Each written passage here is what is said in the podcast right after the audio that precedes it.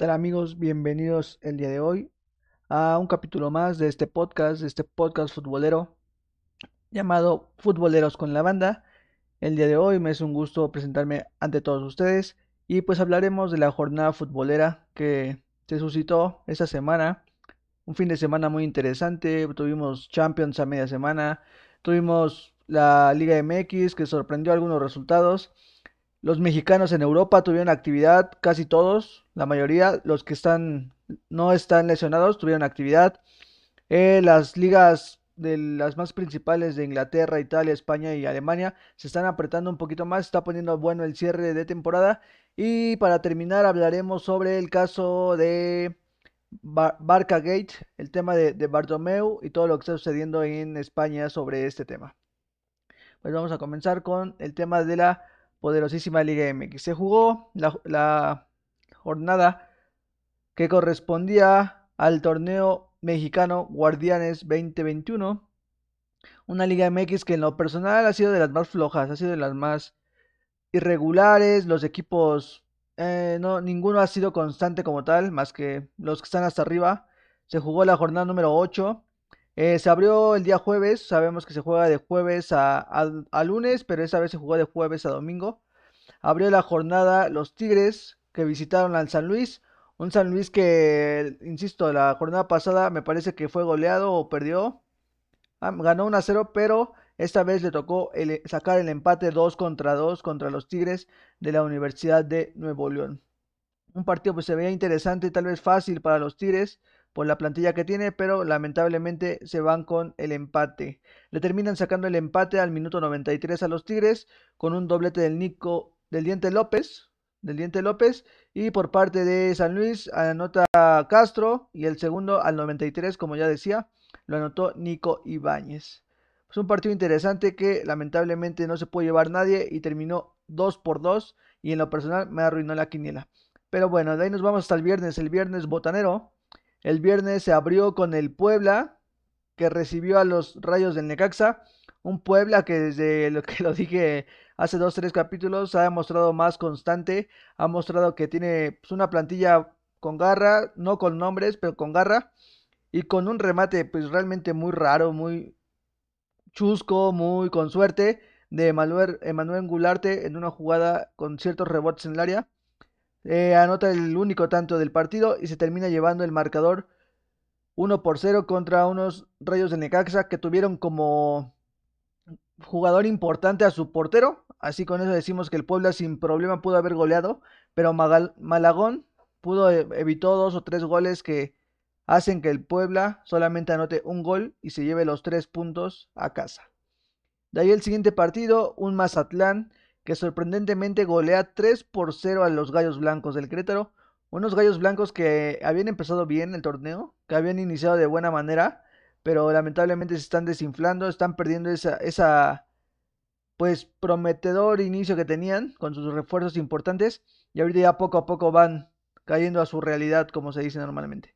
Con goles de Abril Marcador Aristeguieta, Después Camilo Zambeso y para finalizar lo anota Díaz. El 3 por 0 por parte de Querétaro se va expulsado Magallanes y Antonio Valencia, que Antonio Valencia inició bien, pero ya empezó con un poco la indisciplina, lamentablemente.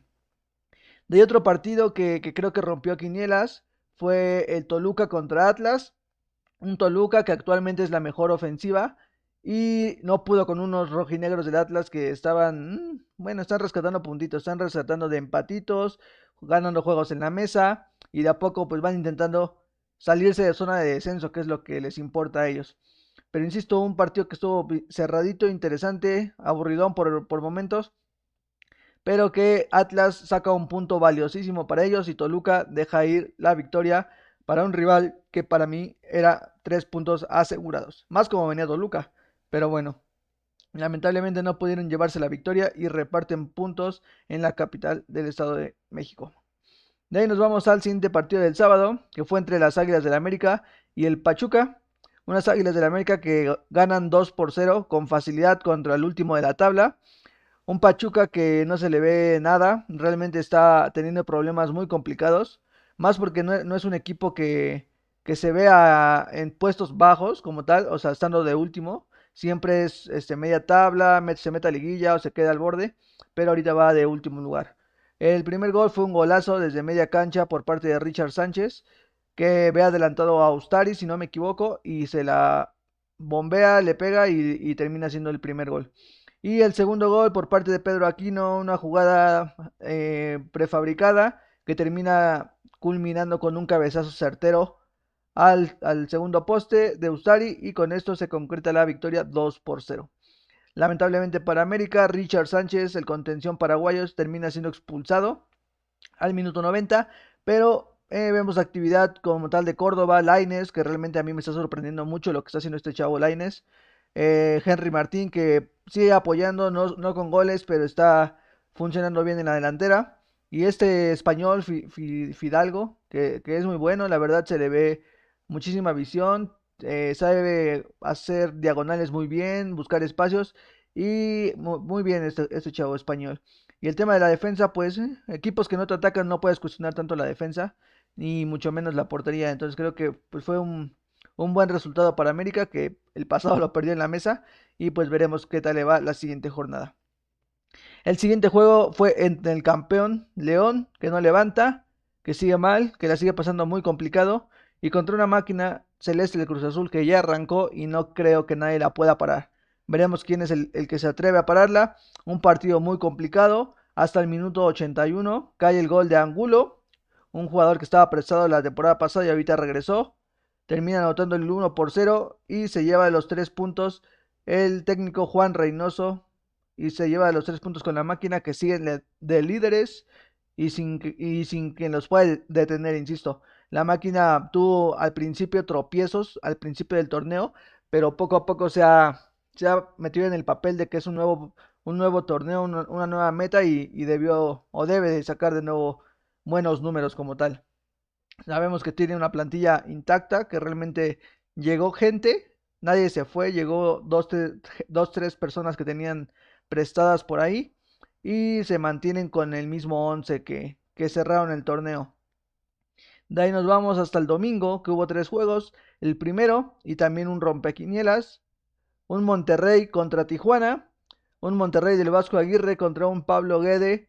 Que se reparten puntos. Abre el marcador Maxi Mesa. Y al 89 le sacan el partido. Manolas anota el 1 por 1. Que hace que cada quien se lleve un punto a su casa.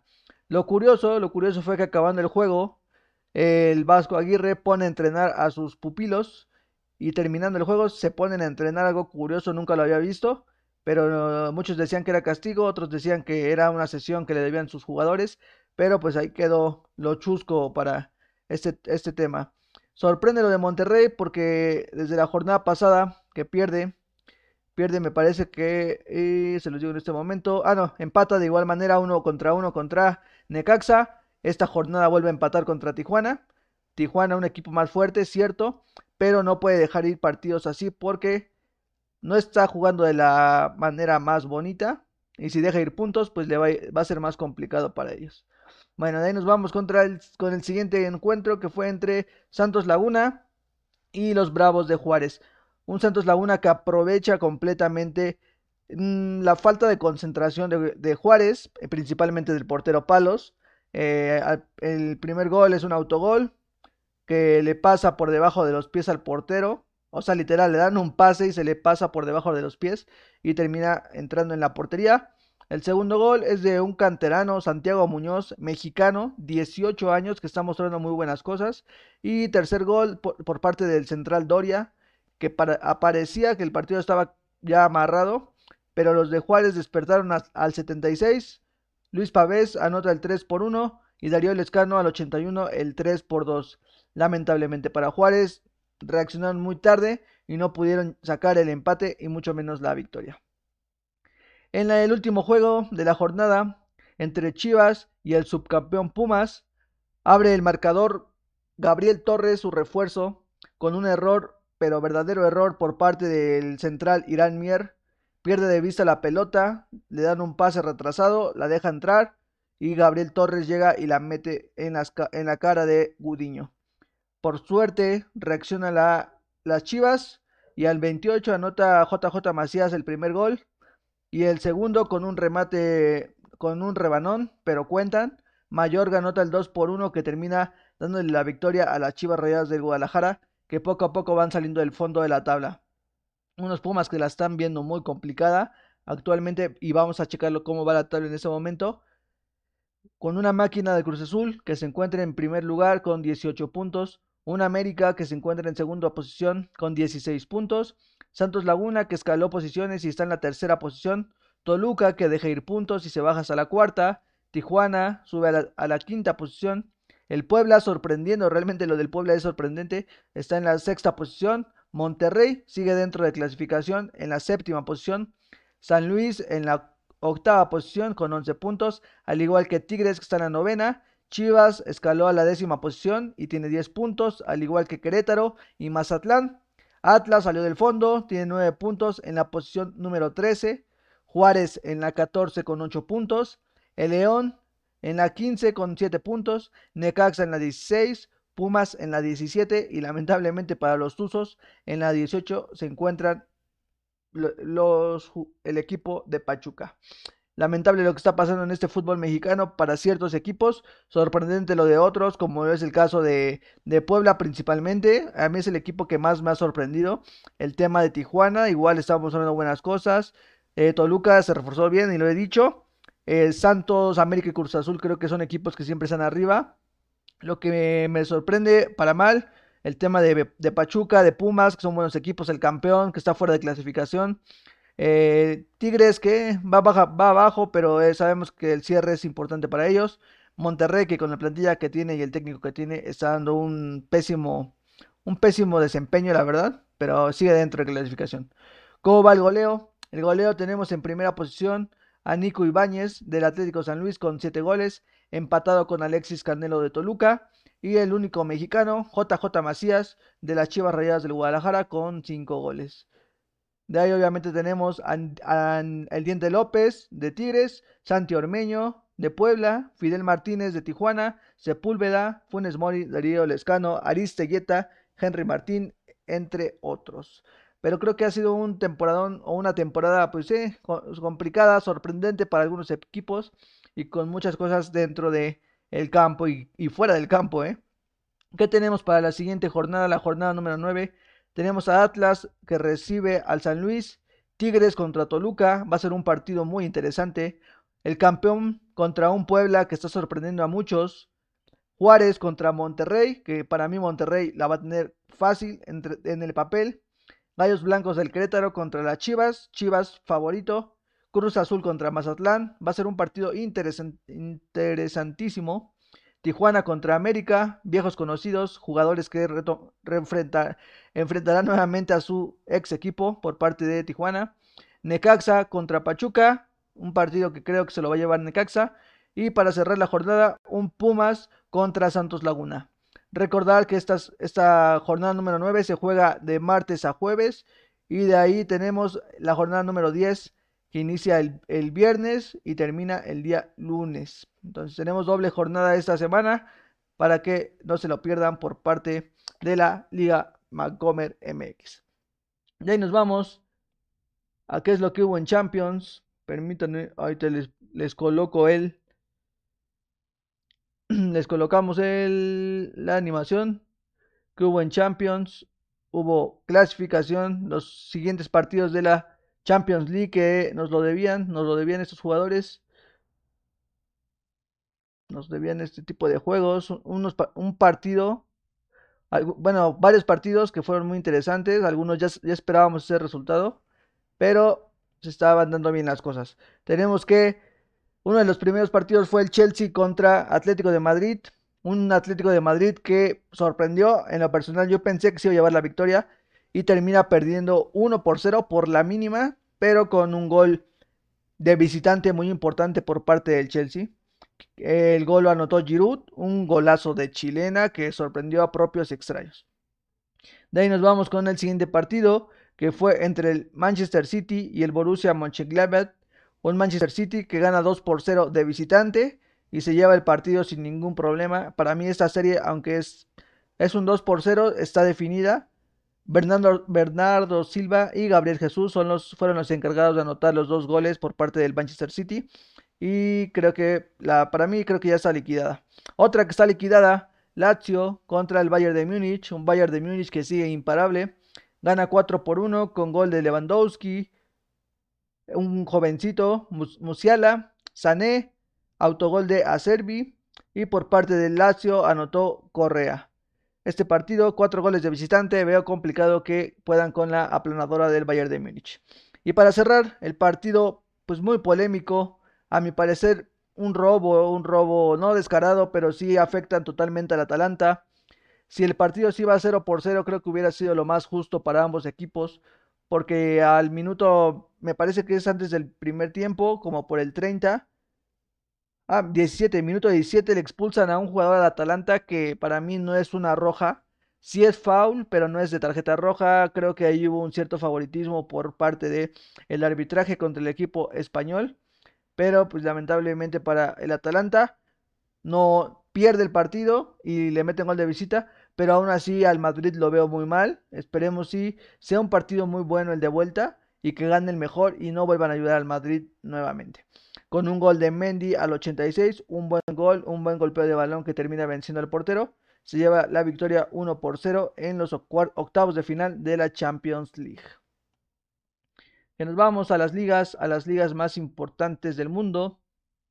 Tenemos en primera posición la Liga Española, que cerró la jornada el día de hoy con el partido entre el Real Madrid y la Real Sociedad, si no me equivoco. Una, una liga que se jugó la jornada número 25. A ver, dejen ver cuántas jornadas quedan.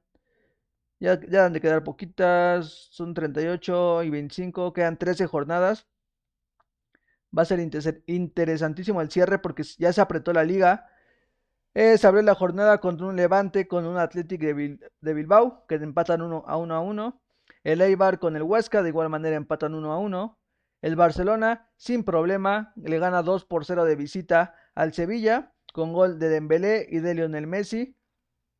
Un partido interesantísimo, realmente se vio buen, buen plantel. Lamentablemente para el Barcelona sale lesionado Pedri y también Araujo, su central, pero se llevan los tres puntos que acercan más al Fútbol Club Barcelona a conseguir este título de liga, que es complicado, pero veremos qué es lo que sucede. El Alavés pierde 1 por 0 contra los Asuna. El Getafe golea 3 por 0 sorprendentemente a la Valencia. El Celta de Néstor Araujo empata 1-1 contra el Real Valladolid. El Cádiz pierde 1 por 0 contra el Betis Andrés Guardado y Diego Laines. El Granada pierde, gana 2 por 1 contra el Elche. El Atlético de Madrid sigue, sigue ganando y aguanta la presión de los rivales con un autogol de Pedraza y un gol de Joao Félix. Y para cerrar la jornada, como les decía, el Real Madrid salva un partido que ya estaba a punto de perder. Al minuto 89, Vinicius Junior empata el marcador 1 por 1 y por parte de la Real Sociedad anotó Portu al 55 y termina empatado 1 por 1 el partido y pone, insisto, pone más fuerte el cierre en esa liga. ¿Cómo va la tabla? El Atlético va con 58 puntos en primer lugar. En segundo lugar va el Barcelona con 53 puntos. El Real Madrid en tercero con 53 igual. El Sevilla va en cuarto con 48. La Real Sociedad va en quinto con 42. Y el Betis ya se metió ahora sí de lleno a los puestos europeos con 39 puntos. sorprendentemente se va a poner bueno el cierre. Solamente hay 5 goles de diferencia. 5 puntos de diferencia entre el primero y el segundo. Y el tercero. Y creo que va a estar bueno el cierre. A falta de 13 jornadas veremos qué es lo que sucede en esta liga española. ¿Cómo va el goleo? ¿Cómo va el pichichi de esta liga? En primer lugar, Lionel Andrés Messi con 19 goles. En segundo, Lucho Suárez con 16. Y en tercer lugar, Gerard Moreno con 14. De ahí le sigue Nerri del Sevilla con 13 y Karim Benzema con 12 del Real Madrid. Va a ser un cierre interesantísimo. ¿Y qué tenemos para la siguiente, la siguiente jornada? La jornada número 26 de la Liga Española los equipos importantes como tal. Barcelona va a visitar a los Asuna. El Celta de eh, Araujo va a visitar al Huesca. Derby madrileño entre el Atlético de Madrid y el Real Madrid. Y el Betis de Andrés Guardado y de Diego Lainez contra el Alavés. Y veremos qué es lo que sucede. Va a ser importantísimo lo que pueda hacer el Real Madrid. Si le saca puntos al Atlético, si le gana el juego, se va a poner aún más cerrado el partido, más cerrada la liga. Y si gana el Madrid, el Real Madrid al Atlético, el Barça se lo va a agradecer porque igual se van a acercar los dos y va a estar mejor el cierre de temporada. Nos vamos, nos vamos a la Premier League, a la Premier League, uno de los torneos más competitivos. Y siendo de los más competitivos, es el que más se está definiendo con jornadas ante, bueno, con jornadas de anticipación. Este ya se va a definir y, queda muy poco para que sepamos quién es, este, quién es el campeón de este torneo. A falta de 12 jornadas, podemos decir que si el City gana dos o tres juegos más, va a ser campeón de este torneo y va a repetir la hazaña Pep Guardiola de volver a ganar una liga con el Manchester City. Y hablando del Manchester City, que gana 2 por 1 contra el West Ham, un West Ham que estaba dando la sorpresa, pero un City que se está preocupando en todos los torneos por seguir ganando y no tener victoria. Ya lleva varias victorias consecutivas, si no me equivoco son 20, pero sigue sumando puntos y es muy importante para el tema de que se embalen y se embalen, sí, ¿no? Se, enrachen, por así decirlo, y puedan sacar el partido. Con gol de Rubén Díaz y de Stones, los dos centrales se llevan el partido 2 por 1 contra un West Ham que está sorprendiendo. El West Bromwich gana 1 por 0 contra el Brixton. El Leeds United pierde 1 por 0 contra el Aston Villa. Newcastle empata contra los Wolves de Raúl Jiménez. El Crystal Palace 0 por 0 contra el Fulham. Leicester City pierde 3 por 1 contra el Arsenal. El Tottenham Hotspur golea 4 por 0 contra el Burley con doblete de Gareth Bale. Si no me equivoco, exactamente. Gol de Kane y aparte gol de Lucas Moura. Un empate 0 por 0 entre el Chelsea y el Manchester United. El Liverpool gana 2 por 0 contra el Sheffield. Y para cerrar la jornada, el Everton le gana 1 por 0 al Southampton. ¿Cómo va la tabla? Como decía, el Manchester City sigue arrasando Está a 12 puntos, tiene 62 y sigue sin perder y sacando buenas victorias. De ahí el Manchester United tiene 50 puntos, está 12 puntos abajo. Y en tercer lugar tenemos a Leicester City con 49. En cuarto lugar el West Ham sorprendiendo y dejando a varios fuera con 45. En quinto lugar el Chelsea con 44. Y de ahí, sorprendentemente, tenemos equipos como el Liverpool, Tottenham, Arsenal, los Wolves de Raúl Jiménez, que están fuera de clasificación y de puestos europeos. ¿Cómo va el ranking? El primer lugar va Mohamed Salah. Mohamed Salah que se está llevando el goleo en esta liga con 17 goles. En segundo lugar Bruno Fernández con 15. Y Harry Kane con 14 goles de Tottenham Hotspur. Y con eso terminamos de hablar de la Premier League. Nos vamos a Italia, al calcio, a ver cómo le fue a los equipos importantes de esta liga. Eh, al principio esta liga se veía muy cerrada, muy pareja entre el primero y el segundo, pero ya, ya se está separando un poquito más el Inter de Milán y veremos cuáles fueron los resultados de esta jornada número 24.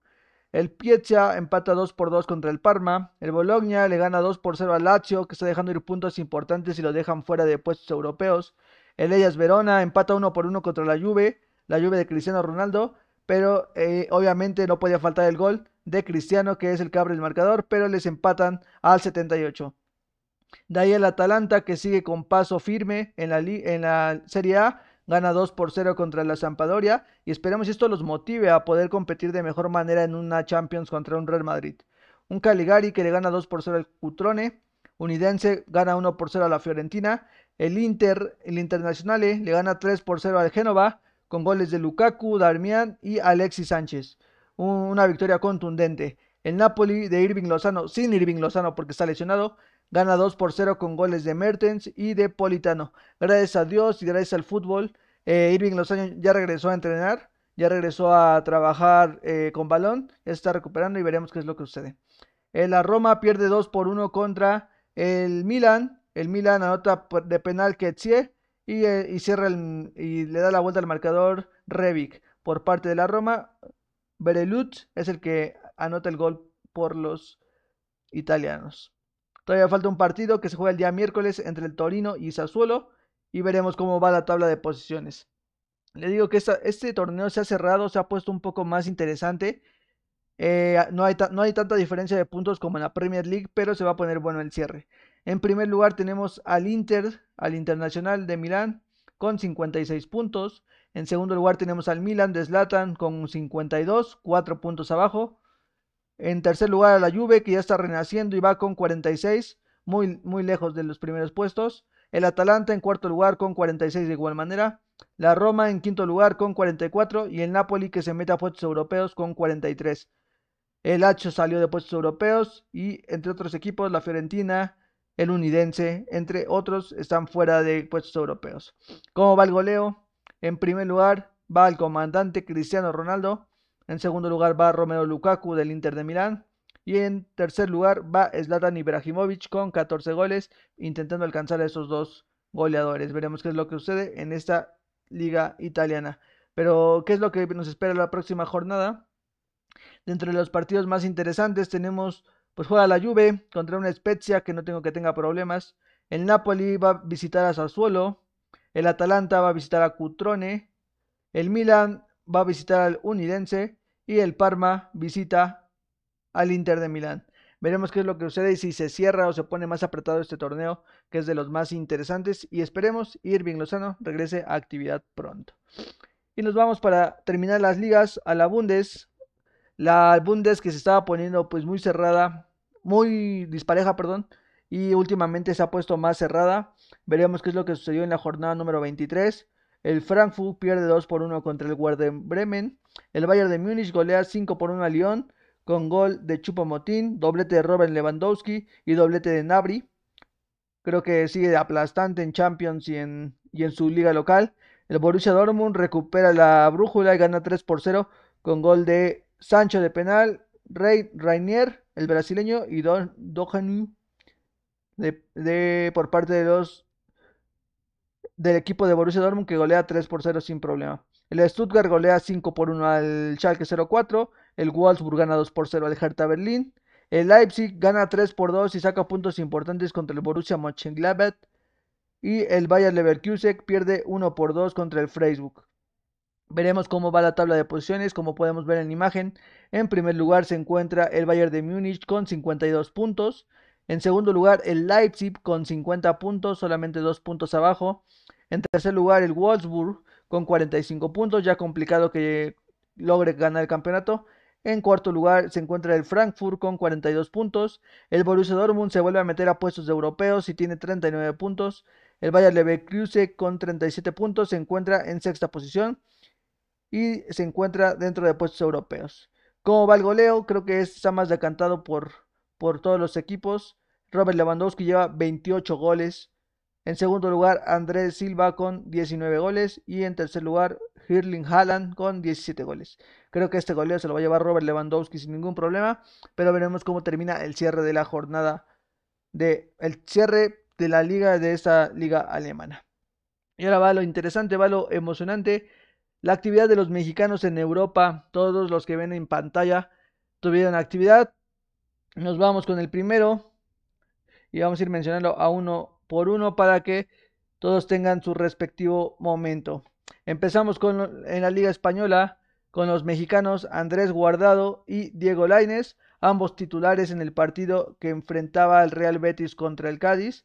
Creo que Diego Laines había sufrido temas de COVID y por eso no había estado convocado ni siquiera. Y Andrés Guardado venía de ser titular en el partido anterior. Diego Laines que tuvo buena actividad, sabemos que no venía fuera de ritmo, pero el técnico le da la confianza de meterlo de titular, aunque no, no venía jugando por el tema de la pandemia, pero los dos tienen actividad y terminan ayudando o aportando para que el equipo de, Betis primero se lleve la victoria y de ahí pueda meterse a puestos europeos como lo está haciendo. Diego Laines jugó 60 minutos mientras que Andrés Guardado jugó 81 minutos y hacen que el Betis se lleve la victoria 1 por 0 en contra del Cádiz. De ahí nos vamos con el siguiente mexicano, que es el mexicano Néstor Araujo, que tuvo de igual manera actividad con su equipo el Celta de Vigo, que terminó empatando 1 por 1 por lamentablemente para ellos, pero sigue teniendo actividad siendo de los más constantes de esta liga y principalmente del equipo del Celta mencionado el marcador terminó uno por uno y Néstor Araujo jugó 67 minutos en el empate de su equipo en la Liga Española. De ahí tenemos al Tecatito Corona, El Tecatito Corona que ha sido un titular indiscutible. Recordemos que hace dos semanas o hace una semana y media tuvo partido de Champions League y fue importantísimo para ganarle 2 por 1 a la Juventus. El día en la jornada 21 de la Liga Portuguesa jugaron contra el Sporting y el Tecatito Corona jugó los 90 minutos en el empate a cero entre estos dos equipos. Actualmente el Porto se encuentra en la posición número 3, lamentablemente, y el Sporting va en, la, en primera posición con 55. Pero tuvo actividad los 90 minutos. De ahí tenemos a los dos mexicanos, Exxon Álvarez y Eric Gutiérrez, que se jugó el clásico en Holanda entre sus equipos, el Ajax y el PSV respectivamente. Un partido que terminó empatado uno por uno.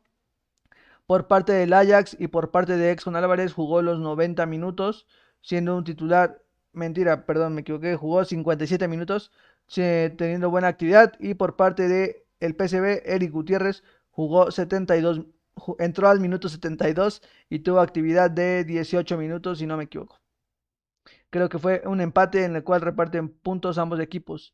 De ahí nos vamos con los dos mexicanos que tienen menos reflectores. El primero y que poco a poco se va ganando su lugar en la liga belga.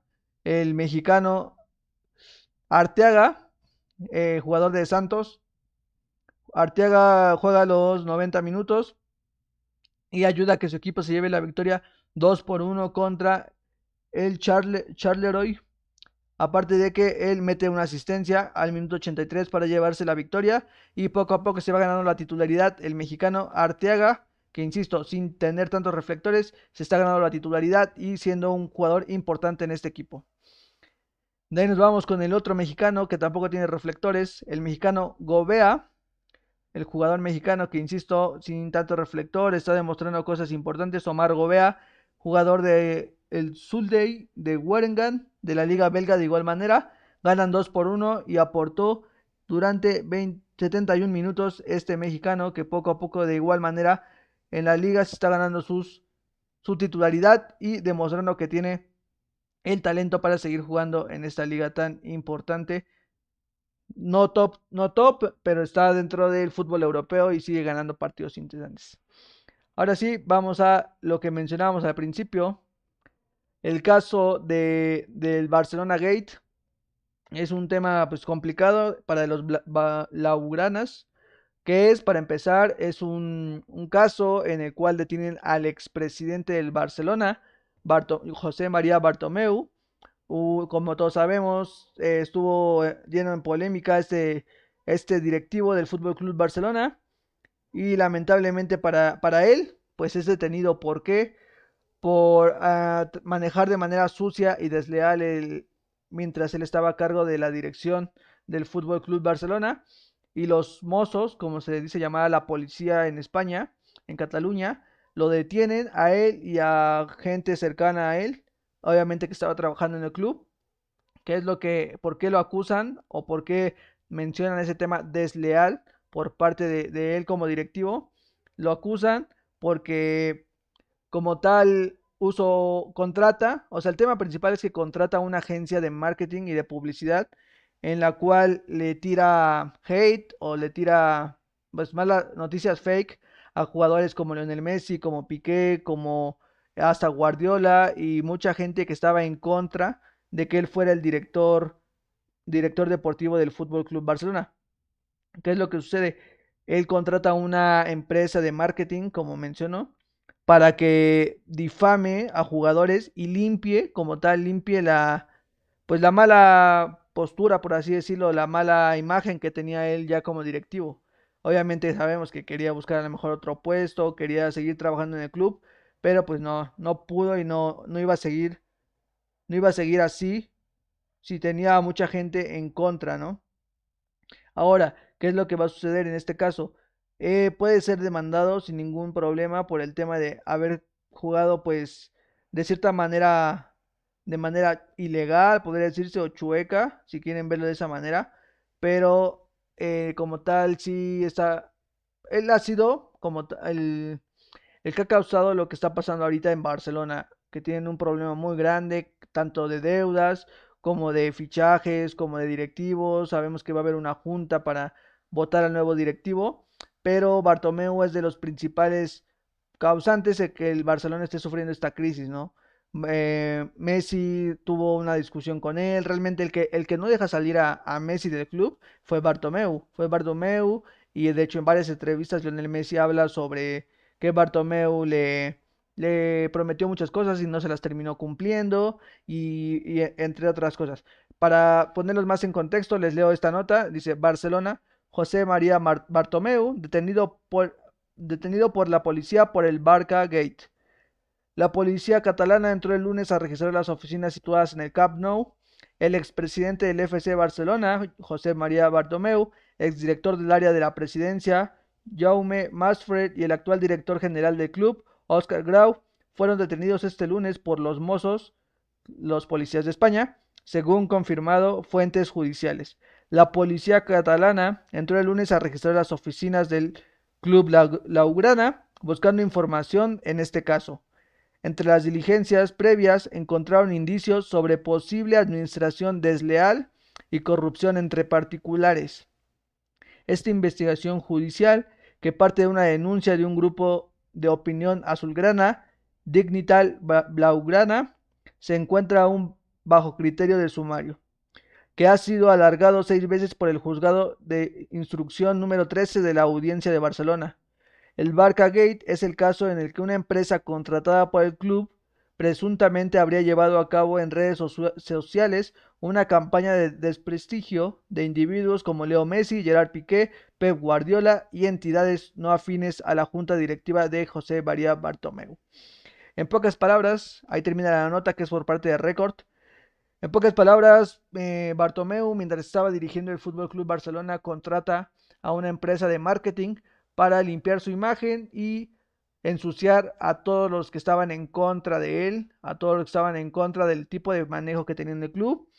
Y jugó desleal, todo el que, como, dicen, el que, el que rasca encuentra, la gente empezó a buscar, obviamente por parte de los aficionados sabían que, eso estaba mal y empiezan a buscar, rascan, rascan, rascan y encuentran que es cierto que yo, José María Martomeu estaba jugándole mal, estaba jugándole chueco al Barcelona, siendo parte del club.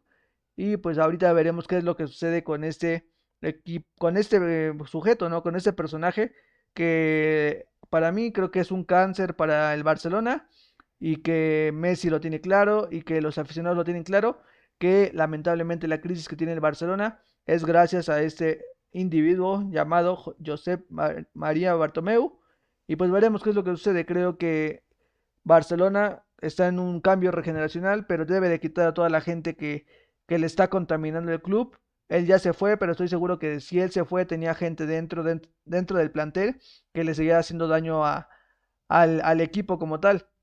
Entonces veremos qué es lo que sucede, que salgan todas las ratas que están dentro del Barcelona y que sin Messi o con Messi haya una reestructuración dentro del club, que vuelvan a aprovechar a la masía, que poco a poco va saliendo muchos jugadores de la Masía y que se enfoquen mucho en el tema deportivo porque son el equipo más influyente de en el fútbol y más en el tema formativo y creo que tienen muchos problemas administrativos que esperemos y poco a poco los regulen. Insisto, con o sin Messi, este Barcelona va a seguir siendo el club grande que ha sido por tantos años y creo que el tema de Messi ya ha terminado en Barcelona. Veremos qué es lo que sucede eh, en los próximos meses, porque ya se va a cerrar el, bueno, se va a abrir el mercado y veremos qué es lo que sucede con Messi, si se va al City, si se va al PSG, si se queda a vivir esa reestructuración, pero a mi parecer en tema futbolístico sigue teniendo calidad, pero creo que es momento que para tener un mejor cierre de carrera, porque va a ser muy complicado en Barcelona que tenga un buen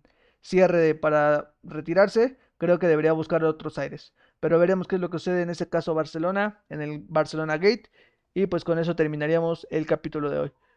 Les agradezco mucho por haber escuchado el capítulo de hoy hasta ahorita, el capítulo número 14, en la cual resumimos, hablamos de la Liga MX en los tres primeros puestos, Cruz Azul, América y Santos, mexicanos en Europa, todos los que están bien, eh, con, sin lesiones, tuvieron actividad. En pantalla tenemos 8, Néstor Araujo, Andrés Guardado, Diego Laines, Eric Gutiérrez, Omar Gobea, Edson Álvarez, Gerardo Arteaga y Tecatito Corona.